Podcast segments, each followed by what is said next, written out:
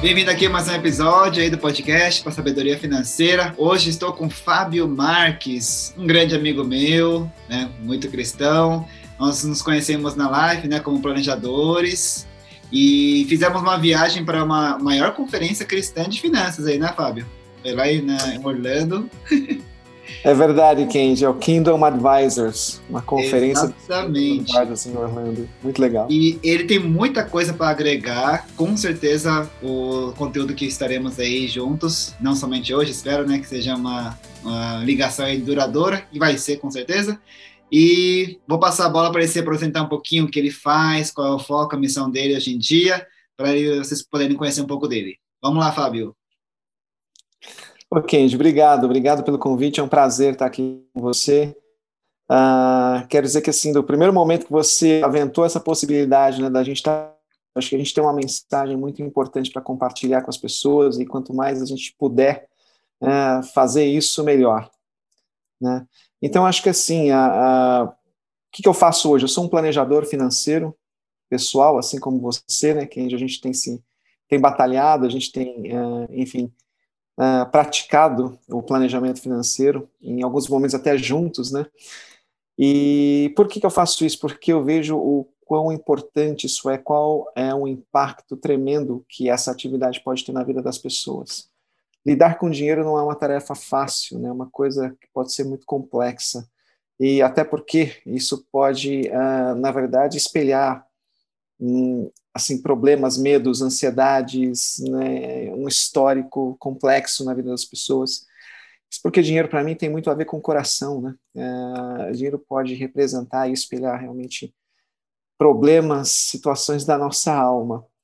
Então, daí eu vejo essa importância tão grande da gente estar tá militando nessa área e podendo compartilhar um pouquinho com as pessoas aquilo que a gente pôde aprender ao longo da nossa trajetória profissional.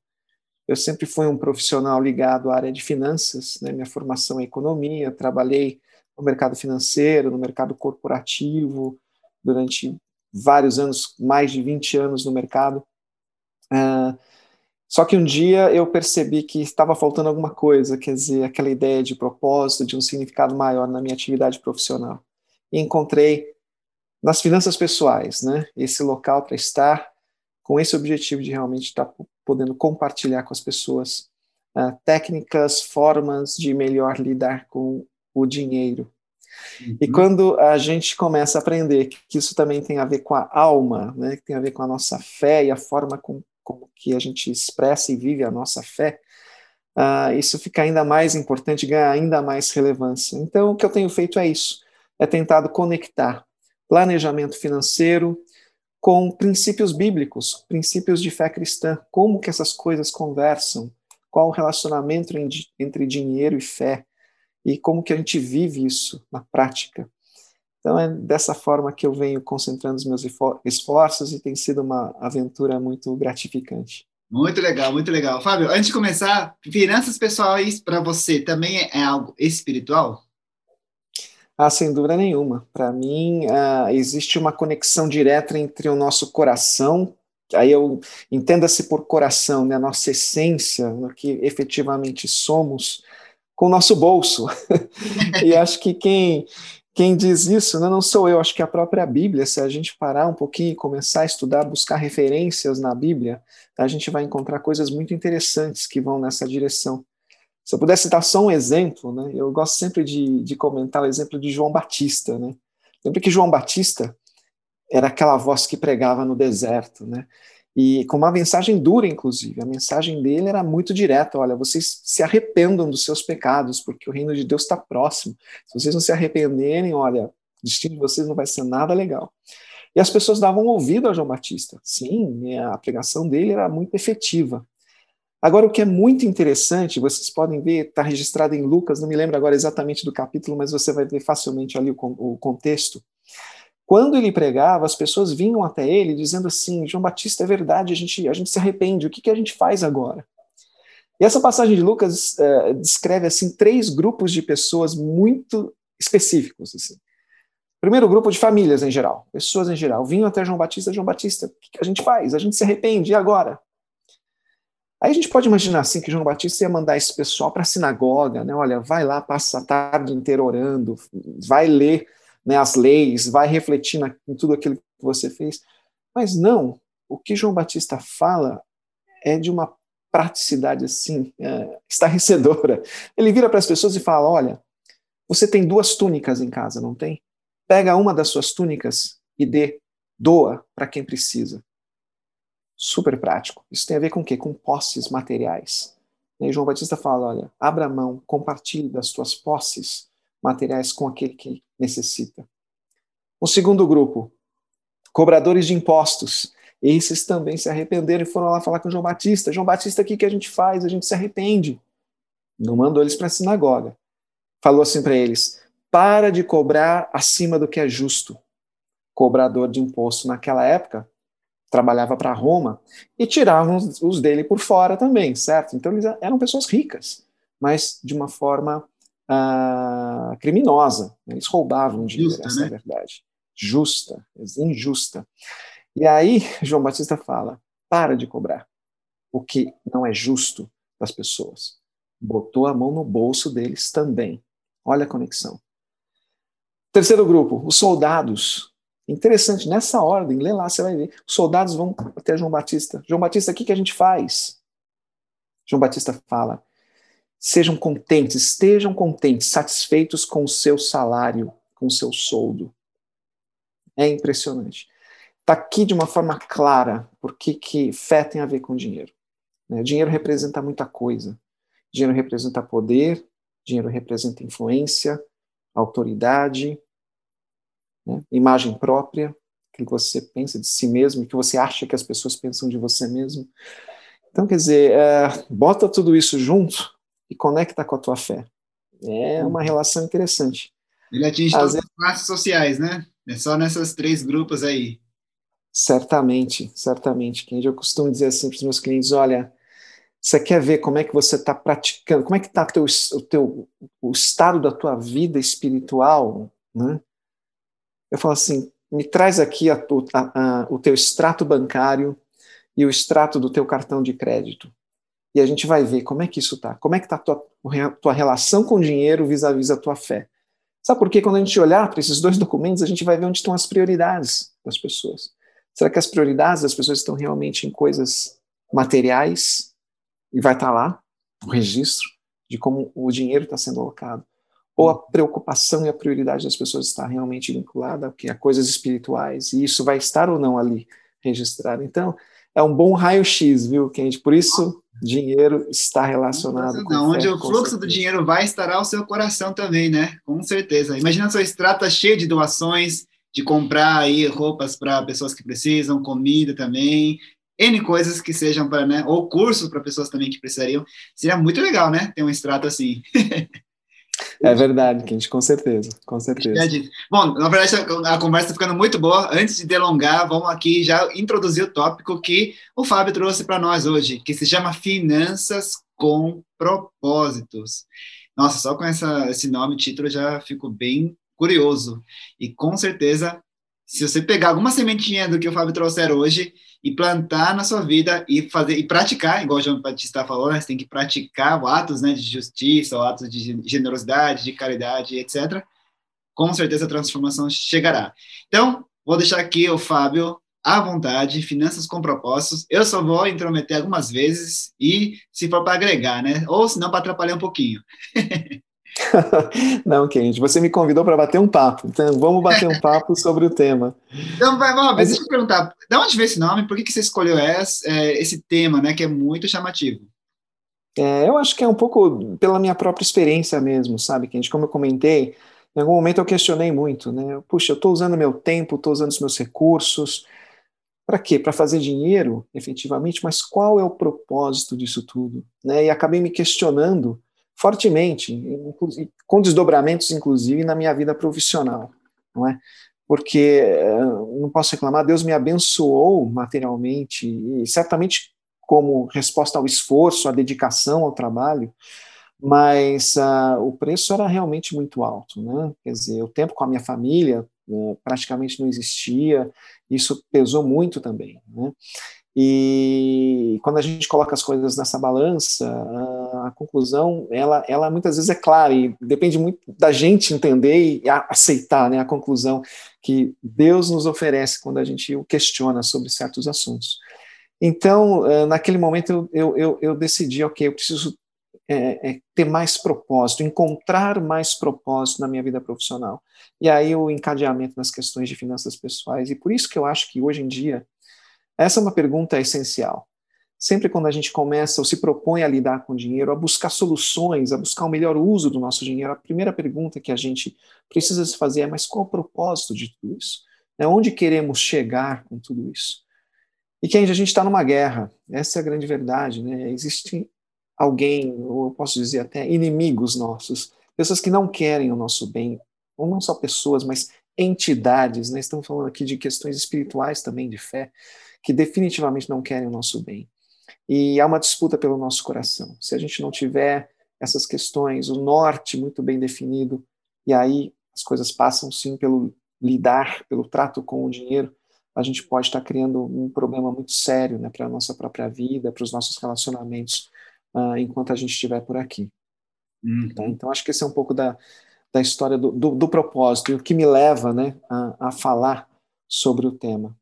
Entendi. Mas me conta brevemente o que é finanças, né? E o que, que seria, como é que seria essa relação depois com o propósito em si? Ah, eu, eu entendo finanças assim, tudo que tem a ver com dinheiro, né? Agora é, é muito interessante, né?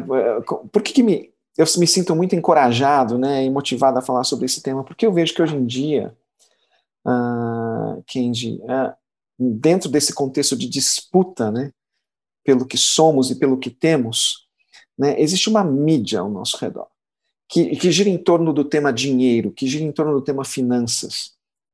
E, quando a gente para para avaliar essa mídia, esses ruídos, esses sons ao nosso redor, o que, que a gente percebe? gente percebe mensagens do tipo: olha, invista o seu dinheiro aqui, porque num curto prazo de tempo você vai ver esse dinheiro se multiplicando.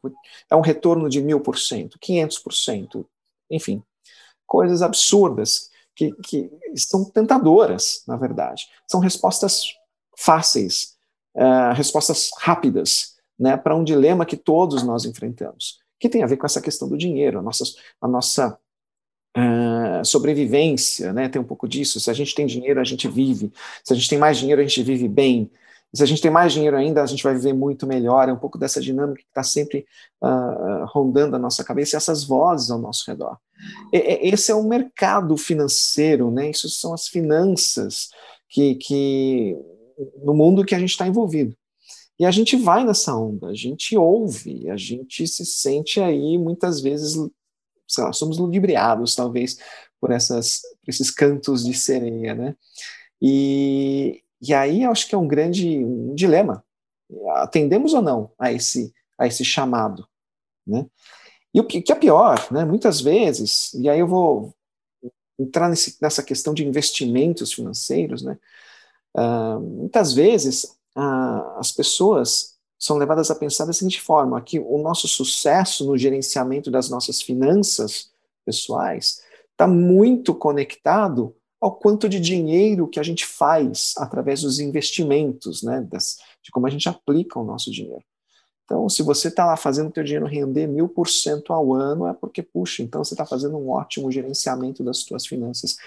E eu questiono um pouco isso. Para mim, um bom gerenciamento das nossas finanças não passa apenas por aí, apenas pelo bom gerenciamento dos nossos investimentos. Uhum. Muito pelo contrário, vem muita coisa antes disso acontecer, tá? Então aqui é um pouco da anterior, né, do, do, resultado em si. Sem dúvida, sem dúvida. Uh, é, o ponto sempre é o seguinte, né, quem já é, puxa, a gente não quer viver como um barco à deriva, sendo empurrado pelo vento para onde o vento sopra. Né? A ideia de planejamento financeiro, e essa é a nossa área de trabalho, essa é a nossa área de atuação, é ajudar as pessoas a definirem as suas metas, as suas linhas de chegada, o norte, a encontrarem propósito na forma como lidam com o seu dinheiro, para que elas não fiquem aí ao sabor, ao léu e sujeitas a, a, a esse tipo de mídia, a esse tipo de marketing que, obviamente, tem um interesse de fazer mais dinheiro para quem está vendendo essas opções. É?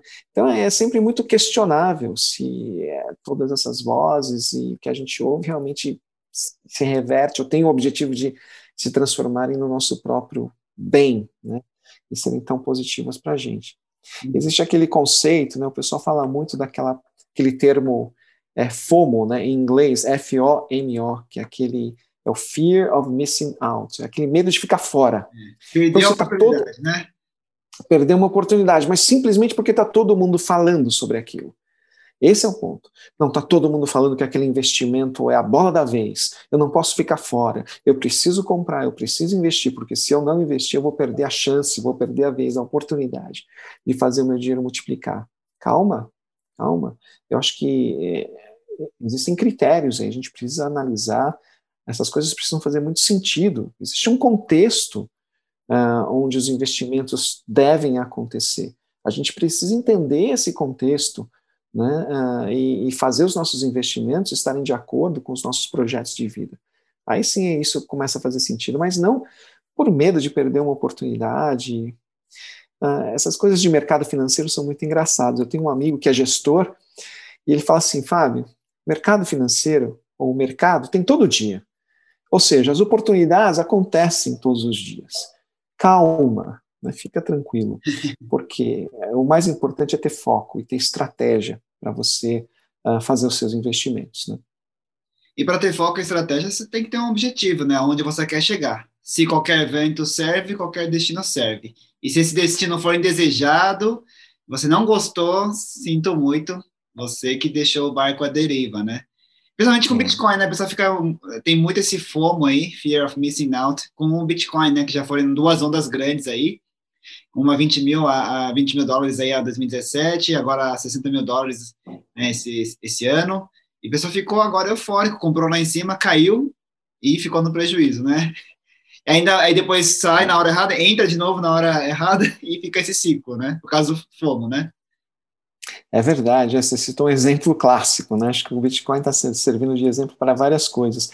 E, por favor, assim, não quero que me entendam mal, eu não sou, não sou contra o Bitcoin. Acho que eu também não sou a favor do Bitcoin, né? Só para fazer a piadinha, muito, muito pelo contrário, né? Não sou contra nem a favor, muito pelo contrário. Mas, de novo, eu acho assim, tudo tem o seu, o seu espaço, tudo tem o seu lugar. Eu acho que dentro de uma estratégia mais ampla, o Bitcoin tem o seu espaço, tem o seu lugar. Né? Não sou contra aqui criptomoedas, absolutamente. Né? Tenho muito interesse, inclusive, sou curioso, leio a respeito, mas enfim. Uh, o perigo é a gente se deixar levar sem ter referências. E por quê? Deixar levar pelo quê? Pelo simples objetivo de fazer mais dinheiro. É o dinheiro pelo dinheiro. Esse eu acho que é o grande perigo. E eu me lembro, trabalhamos juntos lá na Life, né? A gente falava muito disso. A vida é maior que dinheiro. A gente precisa olhar para questões que realmente importam. A gente precisa olhar para a nossa vida, para então encontrarmos o lugar devido, a função devida do dinheiro, para que o dinheiro viabilize aqueles projetos que nos definem, né, como pessoa, aquilo, aqueles projetos que refletem ah, nossos valores, que estão alinhados aos nossos propósitos de vida. Aí sim, aí a coisa muda de figura, a conversa é totalmente outra, não é? A gente começa a entender o dinheiro como um instrumento, como um meio, e não como um fim em si mesmo.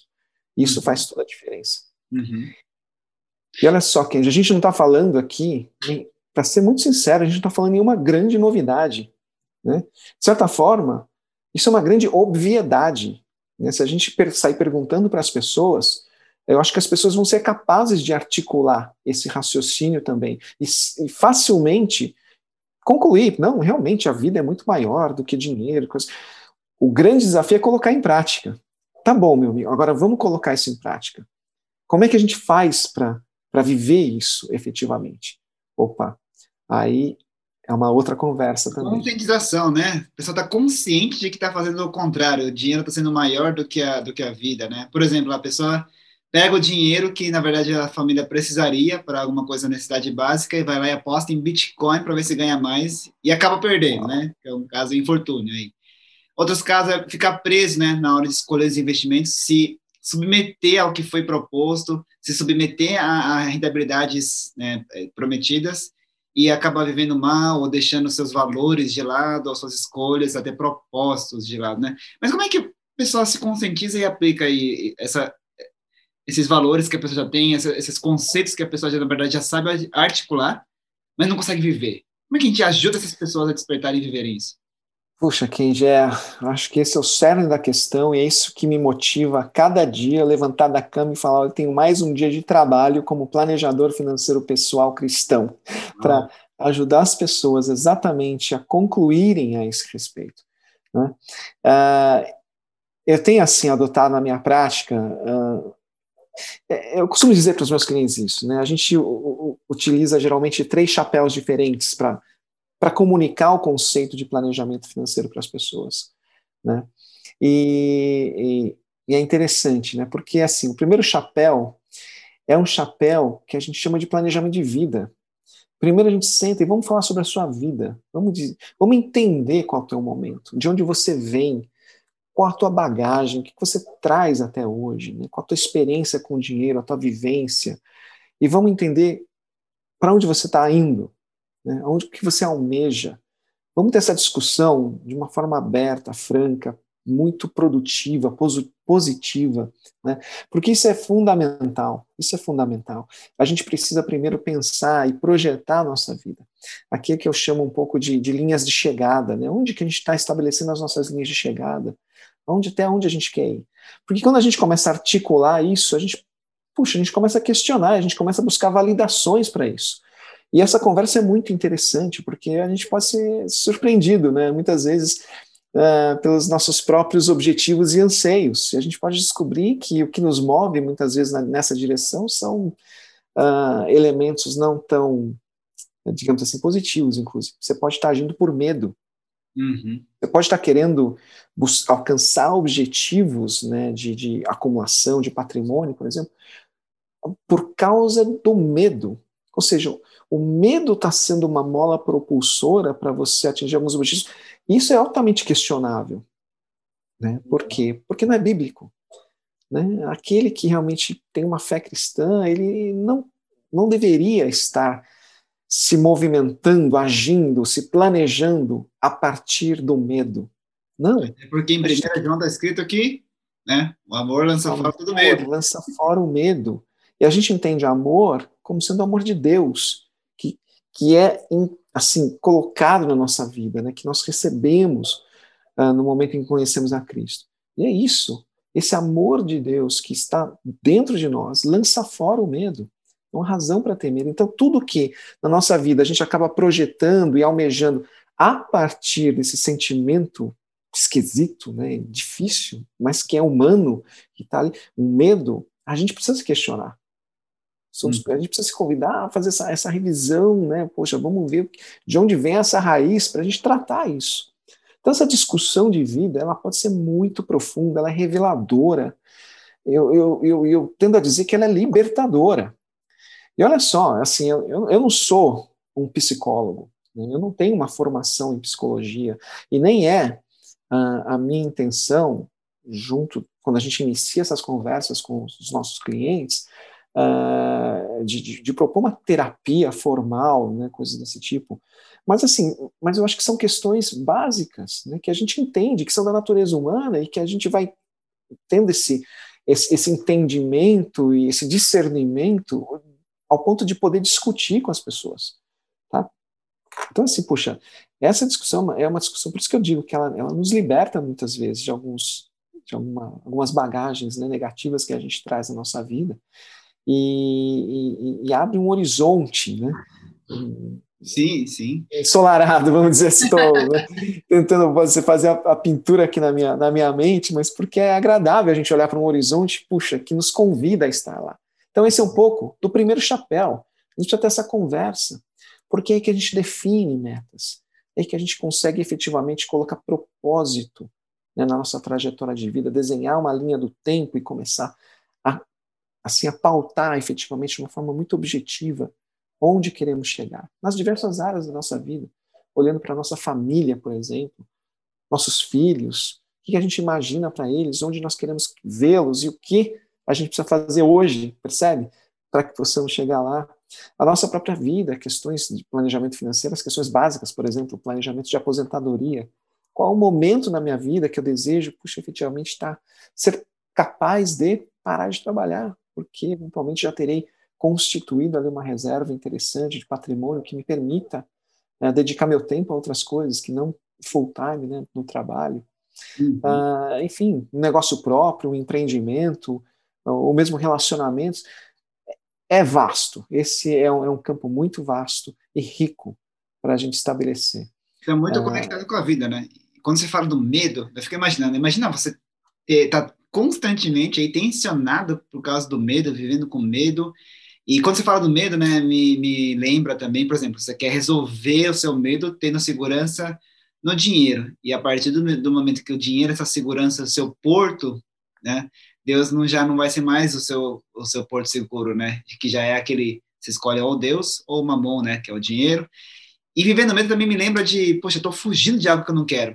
Porque nem, em vez de você correr para o céu, aquela ilustração, é você está olhando para trás, correndo, fugindo do inferno, mas você não sabe para onde está indo. E a palavra propósito é o contrário disso, né? Você tem que saber para onde você vai. É, é um destino mais claro, é ter um objetivo, ter uma finalidade. E fugir do medo, teoricamente, você não tem ainda essa direção, né? Onde você quer ir. É isso conforme o sabor aí do, da maré, não sabe onde vai chegar, né?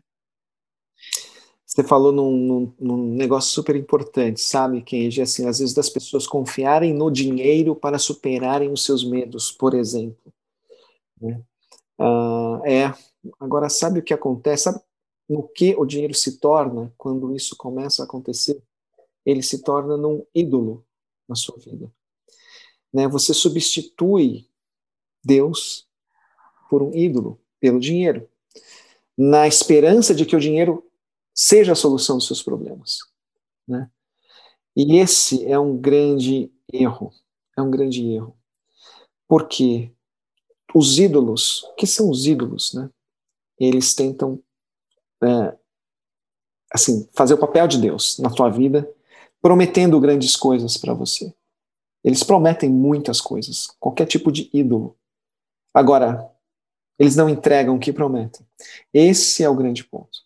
Ídolos prometem e não entregam. Eles começam entregando. É, pensa num vício, né? Pensa no álcool, por exemplo, que, puxa, infelizmente é um, é um mal, um vício que afeta e aflige tantas pessoas. Né? Mas qual o exemplo de um álcool, do álcool? O que, que o álcool pode fazer para você? você? Sei lá, de repente você é jovem, você vai numa festa e você é tímido, não é? O que acontece? Você toma um, uma birita, né? Pronto. Uma dose de coragem. Cadê a dose de coragem, né? exatamente? Coragem etílica. Né? Aí você fica corajoso, né? A tua timidez vai embora, você se sente livre, leve solto. Puxa, parece que você encontrou a liberdade ali agora. Puxa, isso está resolvendo e você vive aquele momento e vive, ok, resolveu. O segundo, o terceiro, o quarto, o quinto, décima festa que você vai, as quantidades aumentam porque é assim que um vício trabalha. Você precisa cada, mês, cada vez mais desse ídolo desse artifício para ter o mesmo resultado. E aí a coisa começa a se inverter, não é mesmo? O que você estava recebendo, agora você está precisando dar mais para receber. Você dá mais de você, você dá cada vez mais de você para receber cada vez menos. Onde isso vai dar? Você vai estar tá na sarjeta. O ídolo, o álcool, te tomou tudo que você tinha em troco do que? Agora em troco de nada, porque é isso que o ídolo faz. Ele te rouba. Ele rouba, ele te engana e te rouba e deixa você com uma mão na frente e a outra atrás. Uau. Largado. Ótimo, alcançou o objetivo. É para isso que eles existem e é assim que eles atuam. Você pode falar qualquer outro tipo, drogas, dinheiro. O que, que o dinheiro quer? Ele quer fazer você acreditar que ele é a solução. Até o momento em que você vai estar totalmente dependente, vendido no chão, na sarjeta. E você vai ter entregue tudo em nome desse ídolo. Seus relacionamentos, tua vida com Deus, aquilo que é mais importante para foi. Por quê? porque você trocou essas coisas por mais dinheiro. Né? E acredito que sobriamente ninguém quer esse resultado, né? De forma alguma. Kenji, eu estava lendo um livro, talvez muitos de vocês já tenham lido, o Princípios, de Ray Dalio. Olha só. Esse aqui, esse... esse aqui que eu estou em mãos agora. Exatamente. Você já leu esse livro? Estou lendo. A minha uma amiga emprestou. Ainda estou nos primeiros capítulos. Capítulo 6 ainda. Pois é. Lendo esse livro, eu me deparei. Está lá no livro, você pode uh, encontrar. Eu só não vou saber que página exatamente. Eu estou aqui na minha versão digital. Eu me confundo aqui nessas coisas. Eu não sei que página que fica. Mas eu vou ler um pedacinho do livro. Está escrito Rei Dálio falando no livro Princípios. Ele diz o seguinte: os benefícios marginais de ter mais diminuem bem rápido. Na verdade, ter muito mais é pior do que ter uma quantidade moderada a mais, porque isso traz fardos pesados. Estar no topo dá uma amplitude maior de opções, mas também exige mais de você. Levando tudo em conta, ser bem conhecido é provavelmente pior do que ser anônimo. E mesmo sendo grande o potencial de impactar a vida dos outros de maneira positiva, colocando em perspectiva, o benefício ainda é infinitesimalmente pequeno. Assim, não posso dizer que ter uma vida intensa e repleta de conquistas seja melhor do que ter uma vida tranquila repleta de momentos de prazer. Embora possa afirmar que ser forte é melhor do que ser fraco e que lutar dá força. Dada a minha natureza, eu trocaria a minha vida por outra. Mas não posso dizer o que é melhor para ninguém. Cabe a cada um decidir o que é melhor para si. O que vi é que as pessoas mais felizes descobrem sua própria natureza e adaptam sua vida a ela. Isso me estarreceu. Esse é um cara de sucesso. Ele é uma referência para financistas, pessoas no mercado financeiro, pela forma, por todo o dinheiro que ele acumulou na vida. Agora ele vem e me fala uma coisa dessa. Assim, os benefícios marginais de ter mais diminuem bem rápido. Ele fala: não adianta você querer ganhar mais, ganhar mais, ganhar mais. Quando você estiver ganhando cada vez mais, os benefícios marginais disso serão cada vez menores. Você nunca vai estar satisfeito. Você nunca vai estar satisfeito linhas de chegada. O quanto é suficiente para você? Você já parou para fazer essa conta? Você já parou para refletir sobre isso? Às vezes é difícil, você precisa de ajuda. Conversa com um planejador financeiro. Essa é a ideia. Vamos discutir isso juntos, vamos elaborar isso juntos. Mas é necessário, senão você está correndo o risco de entrar numa espiral que não hum. tem fim. Tem aquela famosa frase do, é do Rockefeller: é, quanto que é suficiente para você? Aí ele responde: só mais um pouquinho, né? Exato. E, olha só, esse livro aqui do John Bogle chamado Enough, que é o suficiente, né? Muito interessante, viu? Tem muitos princípios é, que vai ajudar a nortear a vida de uma pessoa, ou, ou, o planejador poder nortear a vida de famílias, né? É quando você falou de vícios, Fábio, você falou, tava vendo aqui, para resumir, né, porque o conteúdo tá muito bom, muito profundo, então vou tentar resgatar algumas coisas que você falou, que me tocou muito, é, Poxa, o vício é uma coisa que aumenta a frequência e a intensidade, né? Não começará às vezes, aquele álcoolzinho nas festinhas para coragem, e aí se tornou e essa frequência, né, cada vez maior. A intensidade também, que é a dose, foi tamanha que inverteu o jogo, né? Agora a pessoa não consegue viver sem, né? A, a dosezinha, ou a garrafa, no final, duas, três garrafas, né? Por final de semana. Inverteu o jogo, domínio passou para as coisas, para o vício, inclusive dinheiro. Então, quer dizer que a gente pode concluir que tem muita gente rica que se que foi atrás daquele patrimônio grande por medo, e isso, na verdade, só está relatando a grandeza do vício dele ou do medo dele, né? Exato. Os ídolos não entregam o que prometem, Kenji. Se eu pudesse sumarizar, resumir o que eu quis dizer com esse exemplo, é isso. Uhum. E o rei Dálio só vem me confirmar essa, essa tese. Ele olha, se eu pudesse mudar de vida, eu mudaria. Se eu pudesse ter outra vida, eu teria. Porque ele passou a vida toda correndo atrás do dinheiro. E agora ele fala nada. Alguém falou isso também, que a gente conhece muito bem na Bíblia, foi o rei Salomão. Exatamente. Se você lê o livro de Eclesiastes, Salomão vive, repete o livro todo. Exatamente o que o rei Dálio falou aqui. Olha, corri, corri, corri, corri. Não me adiantou. Porque eu corri atrás do vento. Corri atrás de coisas que não me dariam propósito. E quem? A gente só está falando do primeiro chapéu. Lembra que eu falei do primeiro chapéu do planejador financeiro? Sim, você falando que você tinha três chapéus, né? E foi só o primeiro. Essa é a discussão profunda que a gente se propõe a ter. Não é simplesmente para definir o teu melhor investimento financeiro, não tem muita coisa antes disso. Só no primeiro chapéu. Não, Vamos falar do segundo chapéu. Exato. Não, e, e eu só complementar, você falou do Salomão, olha só que interessante, né? Essa é a visão de outros estudiosos. Aí Jesus fala, lembra aquelas passagens que tem de não se preocupem com a vida, né? Nem com o que comer, nem com o que vestir. Aí falou que nem Salomão se vestiu como aqueles lírios do campo. E uma das conclusões fala, poxa, Salomão foi pomposo, né? Se vestiu com ouro, com joias, da mais forma magnífica, gloriosa, majestosa possível.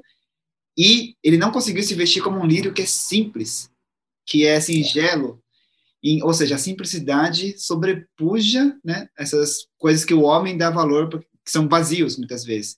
Então, parece que o Jesus está falando que Salomão foi tentou se preencher a nudez dele, que nem você falou, né, nos ídolos, uma mão na frente e uma mão atrás, e não conseguiu é, vestir-se.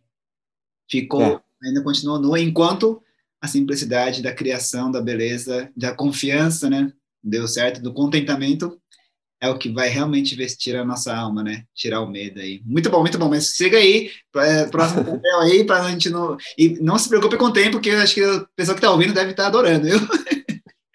É, gente, me desculpa, é porque eu realmente fico empolgado quando a gente começa a falar não, sobre esses temas. Precisamos mesmo de empolgação, porque esse tema é quentíssimo. É, é. Kenji, o segundo chapéu é o chapéu do planejamento financeiro propriamente dito. A gente começa a colocar números nesses projetos, a gente começa a colocar número nesses sonhos que a gente construiu, a gente discutiu, e a gente refletiu, e a gente chegou à conclusão que nos definem. Né? E isso é importantíssimo. Uh, muitos já devem ter escutado aquela máxima: né? se você não consegue medir, você não consegue gerenciar. Então, esse é o segundo chapéu: a gente precisa medir. Então, vamos medir, vamos colocar tempo para essas metas, vamos ver quanto essas metas custam. Vamos sim falar de dinheiro agora. A gente precisa, é um choque de realidade. A gente precisa encaixar esses projetos dentro do nosso orçamento. Já ouviu falar de orçamento, essa palavra que até dá arrepio para alguns, né? 99% das pessoas devem fugir dessa palavra, né? Exatamente, porque é, de certa forma é dolorido mesmo. Tem, gasta tempo, a gente precisa investir tempo em pensar nessas coisas, mas o benefício é tremendo, o benefício é tremendo. Né? Eu costumo eh, sempre dizer assim também, de que é legal as pessoas que a gente encontra, e muitas vezes as pessoas têm controle realmente de como estão gastando o dinheiro. Elas sabem para onde o dinheiro foi, né? Porque tem as suas planilhas, né? As planilhas são às vezes são super sofisticadas, assim, é muito legal de ver. Mas eu costumo dizer, olha, você está olhando para o retrovisor, você está olhando que, no que já aconteceu, você está olhando para onde o dinheiro foi. O propósito de um orçamento é olhar para frente, né? E a gente poder dizer para o nosso dinheiro para onde ele deve ir. Aqui, esse é o segredo. Esse é o pulo do gato. Deixa eu falar uma coisa óbvia. Dá... Ninguém planeja passado, né? Ninguém planeja passado. Exatamente. Olha para frente. Vamos olhar para frente. Né? Vamos olhar para frente com uh, intencionalidade, né? uma palavra tão importante uh, nesse nosso uh, meio de, de planejamento financeiro. Vamos ser intencionais no uso do nosso dinheiro. E, depois dessa nossa primeira conversa sobre vida, gente, com uma base tremenda, certo? porque isso nos dá convicção. Pô, agora eu entendo aonde o meu dinheiro deve estar, eu entendo aonde eu quero chegar, então eu vou ser diligente em alocar esses meus recursos nas caixinhas corretas, que é um orçamento. Né? Uhum. Né? Então, esse é o segundo chapéu. A gente faz esse plano, a gente define de maneira muito tangível né, essas nossas metas. E a gente faz isso na linha do tempo. E quais são os benefícios de fazer um orçamento? Tem a parte tangível, né, que obviamente não sair do controle, não ficar no negativo, etc. E também, parte tangível é tem a ver com propósito, onde você vai chegar, o que você vai alcançar, mas tem a parte intangível também, né? Poxa, você é rico espiritualmente, para com Deus diante dele. Quais são os benefícios que você pode falar nessas duas formas aí, tangíveis e intangíveis aí, nesse segundo? É... Legal, Kenji, legal. A tua pergunta é muito boa porque me dá a oportunidade para dizer também, contar um pouco sobre dois pilares fundamentais, assim, sobre os quais eu tenho como prática, né? Eu estabeleço a minha prática sobre esses dois pilares. O primeiro pilar é o pilar da mordomia cristã e o segundo pilar é o pilar da generosidade. Então você está me perguntando quais os benefícios de um planejamento financeiro? Eu acho que com planejamento a gente é somos melhores mordomos de tudo aquilo que Deus tem colocado na nossa mão. Então acho que isso é um mandato mesmo do cristão. O cristão precisa ter essa consciência de que ele é um grande gestor e de que as coisas que temos hoje, né, conosco, não são nossas de verdade, né? É, são de Deus. Nada é nosso, né? Tudo é de Deus. E Deus coloca na nossa mão para que sejamos bons gestores. Ora, se somos, se pretendemos ser, se temos a pretensão de sermos bons gestores, devemos planejar. E o orçamento é uma peça fundamental dentro desse, desse contexto não é? E o que, que o orçamento também permite, uh, de uma forma mais geral, o próprio planejamento, né? Permite a gente equalizar entradas e saídas, gastos e despesas de uma forma coerente, de uma forma que faça sentido, né? E, e isso nos permite, a partir de uma boa gestão né, do nosso fluxo de caixa, gerar margem, um dos princípios básicos do planejamento financeiro é não gastar mais daquilo que a gente recebe, certo? Uhum. Outro princípio básico e óbvio. Óbvio, né? Vamos falar óbvio mais uma vez. Não gastar mais. Muitas obviedades nesse papo. Agora vai ver qual o principal problema, o maior problema, o problema mais comum das pessoas que muitas vezes buscam né, auxílio do planejamento financeiro. As contas não fecham. Simplesmente isso. Por quê? Gasta-se mais do que se recebe. É tão óbvio mas na prática a obviedade não é tão clara assim. Né? Então, é, no momento em que você começa a exercitar esse princípio básico, você muda o jogo e você começa a gerar margem, excedentes, tanto para fundiar os seus projetos futuros. Olha aqui mais um benefício claro de um orçamento bem realizado, de um planejamento bem financeiro bem formatado. Agora eu vou além. Não é só para fundiar os teus projetos futuros você começa a gerar margem para exercitar a generosidade na sua vida. Para atender a esse chamado também, divino. Lembra de João Batista, né? uhum. que falava: vai lá e compartilha. A gente é chamado para compartilhar também, Kenji. E por que, que muitas vezes a gente não faz isso? Porque a nossa vida financeira está um caos um verdadeiro caos, e a gente vem com aquela desculpa e a gente racionaliza do seguinte sentido: não, quando eu colocar em ordem, aí assim, aí eu vou poder contribuir mais, puxa, eu vou poder ajudar tantas outras pessoas, né? Então, quer dizer, viabiliza isso. O bom planejamento financeiro te possibilita exercitar generosidade. Exercitar generosidade. Isso, isso para mim é fundamental. Ajudar tenho... sem dó, né? Quando for para ser generoso. É, com força, né, que o pessoal costuma dizer. Mas é assim, uh, esse é um dos meus propósitos, é capacitar famílias para que elas tenham um bom planejamento financeiro e exercitem uma generosidade extrema, porque é só a partir da, do exercício da nossa generosidade, Kenji, que a gente vai transformar e impactar esse mundo para a causa de Cristo. Uhum. Essa é a grande verdade. É quando a gente começar a compartilhar efetivamente o que temos. Porque isso cria um círculo virtuoso, isso cria momentum. Agora, as pessoas precisam, nós, eu falo as pessoas, mas eu me incluo. Ó, oh, claro, isso é sempre um desafio. A gente precisa efetivamente entrar nessa arena ah, né? sim. Tá nessa arena. Um caso, assim, bem particular meu, que reflete um pouco, assim, que eu parei para refletir, né, na verdade, sobre generosidade.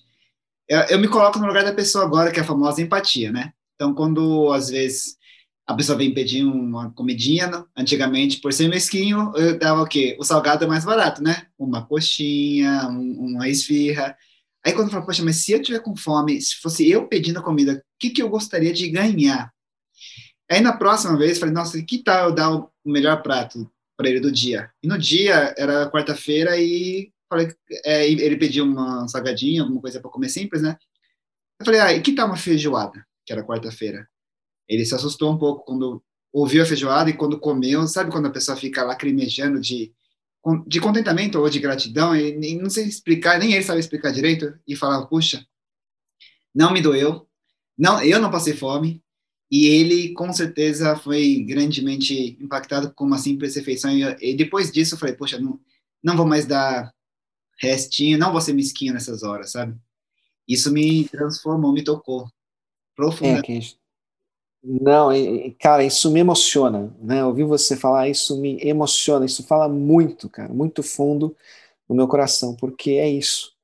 A sensação, a alegria que a gente sente quando a gente compartilha é indescritível. Só quem faz experimenta. Né? E é para isso que nós somos chamados, Kendi, para experimentar, para viver esse tipo de alegria, de contentamento, né? de estar cheio, realmente completo. Isso é que nos faz ver. Não é uma conta corrente transbordante de dinheiro. Né? Não é. Volto para o exemplo do rei Dálio. Né? Só para falar Não, que o rei Salomão é, é o rei Dálio. É o rei de R-A-Y, né? Raí. para vocês saberem, tá? Quem Isso, não sabe, isso não, mesmo, rei não. Exatamente. Com a gente rei, fez né? até a brincadeira aqui, né? O rei Dálio, o rei Salomão. É o rei Dálio. Você entendeu? É, é isso. É isso que me faz uh, mover. Né? Não, com certeza. E, e aí eu estou entendendo também, Fábio, que como a gente tem que ser um mordomo, ninguém é safo ou tem uma desculpa de falar que eu sou ruim para organização, que eu sou que eu tenho dificuldade para poder fazer orçamento ou, ou lidar com números. Não existe isso, né? No final. Não existe. Eu acho que a gente. Estamos falando de obviedades aqui, né, Kenji? Afinal de contas. Pois é, porque ele que vai Mas é responder, tão não sou eu que vou responder por ele, né? Exatamente. Eu acho que o grande desafio é começar. É, na verdade, é ter a, essa intencionalidade de novo, né? Ah, e fazer. Tomar uma resolução. Não é simplesmente uma decisão, é uma resolução de vida. E se permitir ah, ter uma nova perspectiva sobre o dinheiro né, na sua vida. Eu acho que é isso. Entender qual o papel efetivo do dinheiro. E se alinhar né, a esse papel. né? É um papel que transcende você. Né? Porque não, não tem a ver só com você, tem a ver com o universo ao seu redor. Você é, um, você é uma peça que pode impactar, que pode fazer a diferença. E o teu dinheiro é uma ferramenta, sim, para isso acontecer. né? É um meio para isso acontecer. E As como- formas, como isso vai acontecer, Deus vai te mostrar. Sim, confia, né? E quando você fala teu dinheiro, é, é só para ficar mais, é, como fala, enraizado em mim. Não é meu dinheiro, né? É o dinheiro que apenas está em minhas mãos para poder gerenciar, porque a É perspectiva isso. correta é: se nada é meu, tudo é de Deus. Ou melhor, né? Se tudo é de Deus, nada é meu. Então, uma identidade aí que acho que muitos cristãos estão em, em falha, assim, né? Em, em precário, é ser mordomo, né? Então, essa parte, e ser generosa, ao mesmo tempo que é uma virtude, ao mesmo tempo é uma prática de uma justiça, né? Justiça É. divina prática, assim mesmo, sabe? A gente tem aprendido, Kenji, que o dinheiro tem. Ele representa três coisas importantes na nossa vida, sabe? O dinheiro é uma ferramenta, como eu te falei. Né? Ah, através do dinheiro a gente pode fazer muitas coisas, para o bem ou para o mal. Certo? Essa é a verdade. Vamos fazer as escolhas certas, então. As escolhas para o bem. O dinheiro também, ele é um teste na nossa vida. Seja na abundância, seja na escassez. E eu tendo a dizer que acredito que o teste para aqueles que têm em abundância é muito mais complexo, mais difícil, mais desafiador do que o teste para aqueles que têm a escassez. Isso no contexto do teu relacionamento com Deus e no papel do dinheiro na tua vida. Hum. Quem tem muito, qual é a tendência? Se esquecer de Deus. É confiar nesse ídolo, nesse dinheiro, como sendo a solução de todos os seus problemas. As coisas ficam mais fáceis, né, quando se tem dinheiro. Do outro lado, no outro extremo, quando você não tem dinheiro, quando é a escassez a tua realidade, você dobra o seu joelho e você vai pedir ajuda e direção e sabedoria, né, pro, dos céus, do alto, para Deus. Então você se prostra diante de Deus. Isso é bom, depender de Deus é uma coisa muito boa, porque Deus é uma é alguém que só quer nosso bem, tem coisas muito boas para oferecer para a gente. E o terceiro ponto é que o dinheiro é um testemunho. Né? O dinheiro é um testemunho. É, a gente está falando de generosidade, quer dizer, a gente sabe que pelos seus atos os conhecereis, não é assim que a Bíblia fala? Então, uhum. atos de generosidade são testemunho vivo da nossa fé. A generosidade quebra o poder do dinheiro sobre as nossas vidas, Kenji. Isso é importante. É a generosidade que quebra essa maldição, essa idolatria em nós. Né? E o resultado disso é maravilhoso para nós, a começar em nós, sobre esse sentimento que eu comentei com você, essa alegria que transborda, interna, e alcança outras pessoas. É visível, pessoas são alcançadas, transformadas, impactadas através da nossa generosidade. Né? Conheceria a árvore pelos seus frutos, né? Exato. Isso, para mim, está totalmente alinhado com o planejamento financeiro. Pois quando a gente coloca isso como um target, poxa, eu quero ser mais generoso, então por isso eu vou me planejar para que eu possa criar espaço no meu orçamento para impactar. Uau! Propósito. A gente está falando de, outro, de outras coisas, não estamos falando só de Bitcoin, de investimento de mil por cento, percebe? Nem de oferta dízimo, né? Exatamente. Também né? tem que estar tá dentro, né? o que é uma outra obviedade, né, sobre a ótica do crente. Oh, é o dia da obviedade. A, a, gente tem as nossas responsabilidades, né? A Bíblia deixa muito claro isso. E acho que sem esses temas são tão, uh, digamos assim, controversos, né? Porque muitas vezes são mal utilizados e, infelizmente, é uma realidade. É uma realidade. Cria-se até um, um, estereótipo, né? Uma, uma figura muito negativa em torno desses temas relacionados a dinheiro e vida cristã, e a vida do crente, né? Uhum. Infelizmente. Mas uh, eu acho que isso também é, faz parte um pouco da estratégia do inimigo de criar esses ruídos e, e, enfim, distorcer coisas, né? Coisas boas que foram criadas por Deus. Aliás, esse é outro a atividade principal do inimigo, é distorcer aquilo que Deus criou de forma perfeita. Né? Por quê? Porque ele tem inveja, ele queria estar no lugar de Deus. Como ele não pode, ele fica distorcendo as coisas boas. E além então, de torcer a coisa boa, ele deixa bonita a coisa que é ruim, né? por, um, por um curto espaço de tempo, que depois é essa feiura toda né, ela vem à tona. Mas é isso, Kenji, é isso. Nossa, quando você falou e... das três coisas, dinheiro é uma ferramenta, um teste, um testemunho, ou seja, dinheiro é uma mera ferramenta, você pode usar dinheiro para quebrar correntes, ou para aprisionar mais pessoas, ou a si mesmo, né? Interessante isso. Dinheiro é um testemunho diante de outras pessoas que estão vendo, e é um teste perante Deus, né? Que deixou o recurso com você. Poderosíssimo. Que, que frase. É, Três coisas. É. E, e, e, se você tiver só dinheiro no, no, no, deserto, você quiser água, você não vai poder beber dinheiro, né? No final é uma ferramenta mesmo, não é, não é um recurso que vai alimentar nem o seu corpo, nem sua mente, nem sua alma, nem seu espírito, né? É verdade. Interessante. Foram dois chapéus, hein? Tem um terceiro chapéu agora. Opa, terceiro chapéu. tá muito bom. Pode aumentar os chapéus aí. Os chapéus, os chapéus, né? O terceiro chapéu é super rápido. Porque quando a gente começa a falar de investimento, puxa vida, só agora a gente vai falar de investimento? É, exatamente, para você ver numa escala de importância, de realmente de prioridades dentro de um contexto da tua vida, onde os investimentos se encontram. É só agora que a gente vai falar de investimento, só agora que a gente vai falar de produtos financeiros. Né?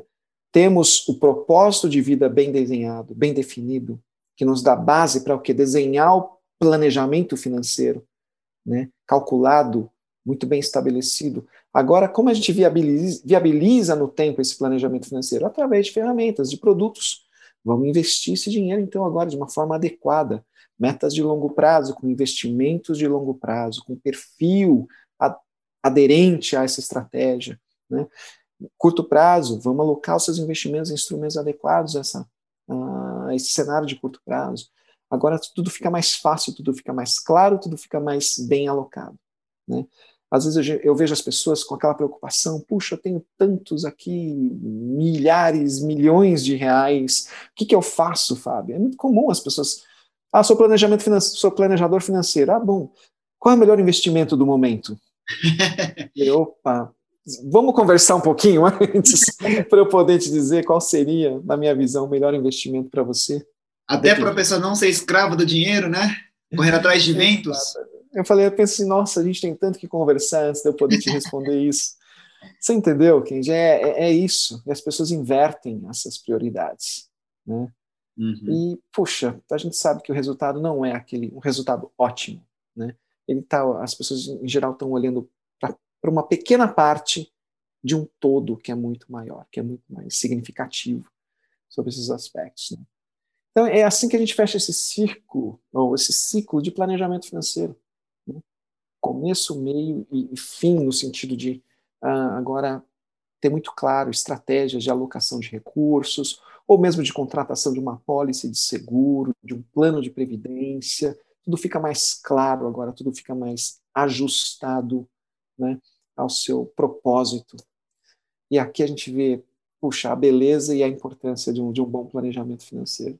Uhum. Nossa, eu vendo agora também em termos quantitativos, só para exemplificar, ter propósito, né, e quantificar isso, por exemplo, que nem propósito, além da parte de você acordar todo dia, saber para onde está indo e viver, você, porque você é o ativo, né, precioso, você bota na vida, não, não é escravo do dinheiro, aí você já sabe o que fazer com o dinheiro. Então, por exemplo, se você tem um ganho no investimento extra, vai, 5 mil reais a mais, já sabe como destinar isso para ajudar sustentar tais famílias, ou para você mesmo, ou para algum sonho específico, para o seu descanso, que é justo também, né? Tirar suas férias, etc, né?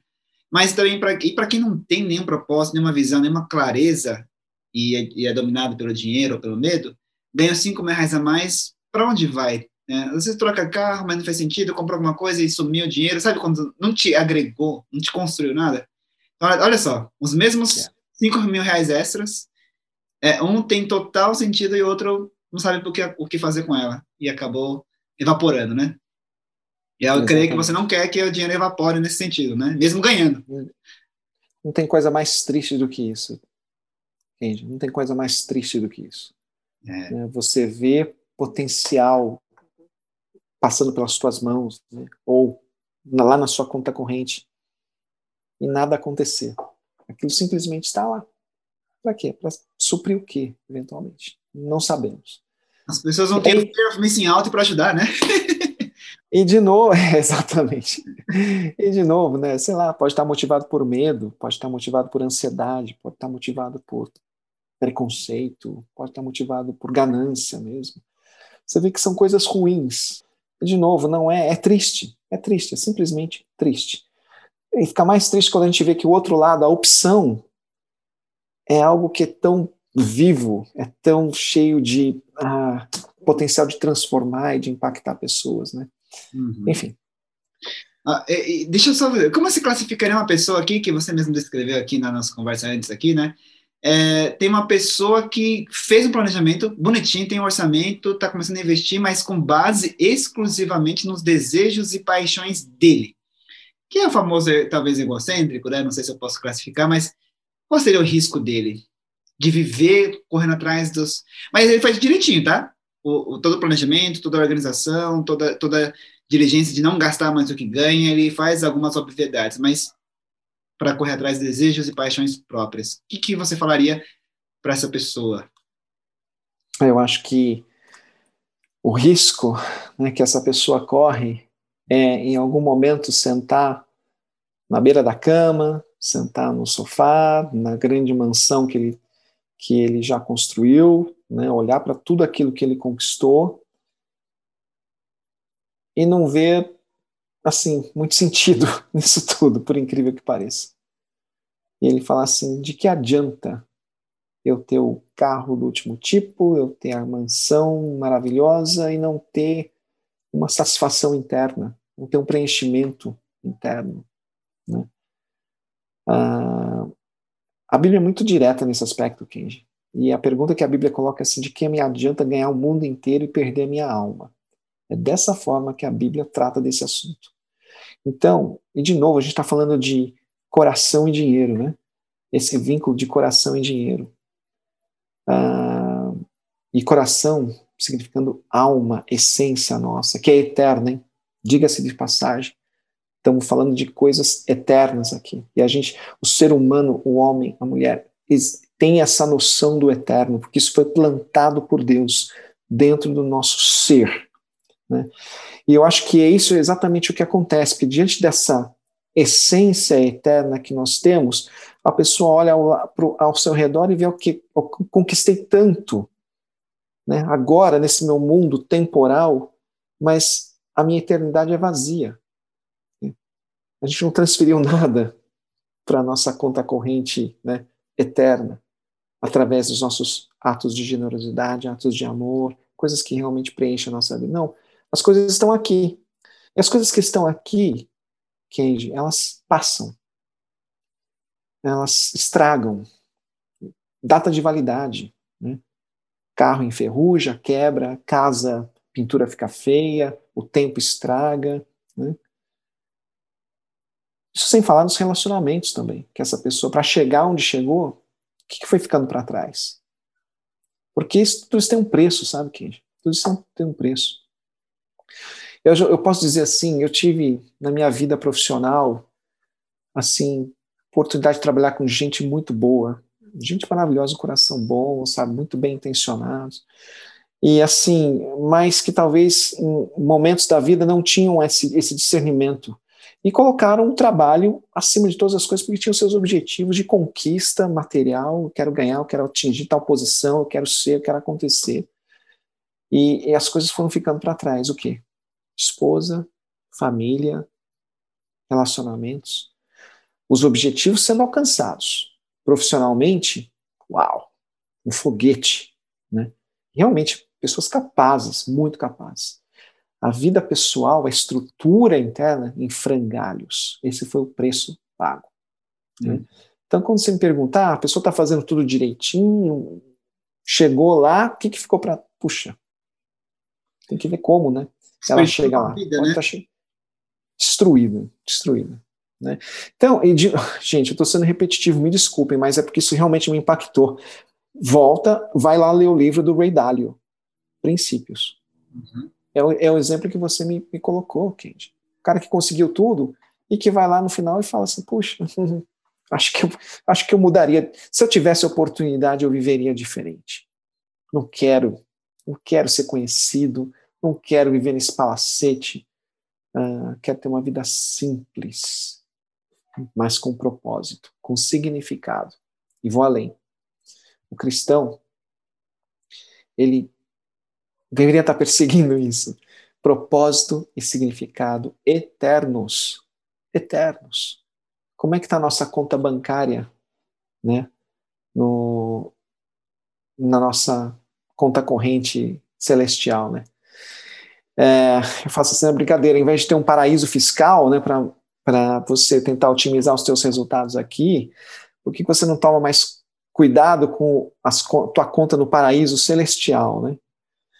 Então, ao invés de tentar rechear tua conta no paraíso fiscal, tenta rechear tua conta no paraíso celestial com atos de justiça, de generosidade e de amor. E, e, não vai faltar exemplos na Bíblia para você se é, munir, né? Para partir para cima. E, mas uma reflexão óbvia: você vai querer ser uma pessoa que tem tudo transbordando, ou seja, você tem na verdade, milhões na conta, além do que você precisaria. Aquela mansão que você falou, três, quatro carros conversíveis, mas com aquele vazio, e gastou 50, 60 anos para chegar lá. Ou você quer viver no dia a dia com propósito, sendo simples. Simples não significa falta, não significa é, pobreza, né? Não é nada disso. Absolutamente. Mas você poder fazer a sua é, contribuição e não faltar lá na frente também, ter aquele básico, sabe? Então, o que, que você prefere, sabe? Essa, e, e, do, e a sua resposta é óbvia, mas sua vida está destinando para qual resultado? Não é verdade? É verdade, Kendi. Isso tem a ver com propósito, e a gente pode voltar lá no início da nossa conversa. Né? Qual é o teu propósito de vida? Quais são as suas linhas de chegada? O que é suficiente? Estabeleça isso na sua vida. Estabeleça o que é suficiente. E se questione, assim, quando você chegar lá, o suficiente continuará sendo o suficiente? Não é? É importante também ter essa resposta pronta você ter convicção do que é efetivamente o suficiente na sua vida, porque isso vai te gerar um espaço tremendo para você começar a atuar com uh, propósito, significado. Você vai começar a impactar, ter possibilidade de impactar a vida de outras pessoas de uma forma tão mais ampla, tão mais produtiva, criativa, como você nunca imaginou antes. Por quê? Você vai conseguir deixar de pensar só em si mesmo, você vai encontrar espaço agora para pensar em outras pessoas ao seu redor, impactar essas pessoas ao seu redor de forma muito positiva. E, na verdade, nós somos o ativo precioso, né? A vida, né, que é esse recurso. E a gente transfere tanta importância para o dinheiro que não tem voz, é um ídolo que não responde, que não enxerga, que não come, que não faz nada. A gente entrega tanta coisa esperando também em troca, é, é uma troca, é uma relação de interesse, né? E com Deus não é uma relação de interesse, né? Você vide a cruz, vide a graça, né? É isso mesmo, quem diz. Vai ganhar com Deus. Mas falar alguns passos práticos aí para nossos ouvintes aí, Fábio. O que, que você poderia falar, alguns pontos para ajudar, para eles começarem a caminhar, vai, começarem a desfrutar e também a se transformarem. É. Kenji, eu acho que vem dessa percepção de que somos mordomos, então cuide bem dos seus recursos, né? Lembra dos princípios básicos, né, das obviedades que falamos? Puxa, faça todo o esforço necessário para não gastar mais do que você recebe, sabe? Puxa, seja diligente, disciplinado no seu orçamento. Evite dívidas. Evite dívidas, gente. Dívida é se tornar escravo. O dinheiro pode ser, né, gerar uma escravidão também. Então, de uma forma muito prática, gaste menos do que você recebe, isso vai te proporcionar, vai te possibilitar não ter dívidas. E se você tem dívidas, tem uma estratégia clara para sair delas o mais rápido possível, sabe? Crie uma reserva de liquidez. Puxa, também é um aspecto tão básico. Crie uma reserva de segurança, sabe? Algo que, puxa, te permita aí dormir tranquilo, faça esse esforço, né? crie essa reserva. Uh, defina suas linhas de chegada. Também, ó, dica, dicas práticas. Né? Defina suas linhas de chegada, pare para pensar, reflita onde você quer chegar, crie na linha do e no espaço, na linha do tempo, né, os seus objetivos e pratique a generosidade. Eu acho que isso para mim é, sabe quando é a cereja assim na, na no, no bolo, né? Pratique a generosidade, porque tudo isso vai te permitir criar margem e vai te permitir, então, praticar a generosidade. Aí você vai estar satisfeito de uma forma indescritível, eu te garanto. Faça isso. Siga o exemplo do Kenji, entendeu? Puxa, toma um passo ali, seja ousado em termos de generosidade e impacte a vida das outras pessoas. Você vai ver o quanto isso vai te fazer bem. Sabe por quê? Porque nós somos criados para isso. Somos criados para isso, para viver em amor, para refletir a natureza divina.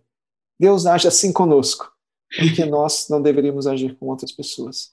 Sim. Então, acho que essas são as dicas práticas, Kenji. São cinco, hein? Se você contou, são cinco.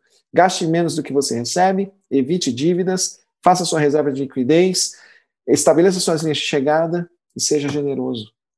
E a cereja, não pode esquecer a cereja, que é o diferencial hein, de todas as outras dicas ou recomendações, sugestões. Essa cereja do bolo é o que vai transformar você, yeah. a sua vida financeira, com certeza. Isso eu, eu até recomendo partir primeiro por ela, viu? para você se viciar, entre aspas, né? Se virtuar-se e Isso. criar uma bola de neve diferente na sua vida. Ô, Fábio, eu queria agradecer muito bom conteúdo, sim. Muito profundo, top, organizadíssimo. Com certeza vai abençoar muitas pessoas, assim como abençoou a minha vida agora e tem abençoado. E eu quero agradecer mais uma vez. Obrigado por estar conosco junto. E quero te convidar mais vezes, viu? Vai ser um prazer, Kent. Foi um prazer estar com você aqui. Eu sei que você também está, puxa, investindo tanto nessa área e com certeza vai ser um, grande apoio, uma grande bênção na vida de muitas pessoas. Viu? Fico muito feliz aqui de estar com você. Sucesso! Legal, então espero que suas finanças tenham propósito agora, caro ouvinte, e Deus te ajude aí nessa nova caminhada. Então é isso, ficamos por aqui. Grande abraço!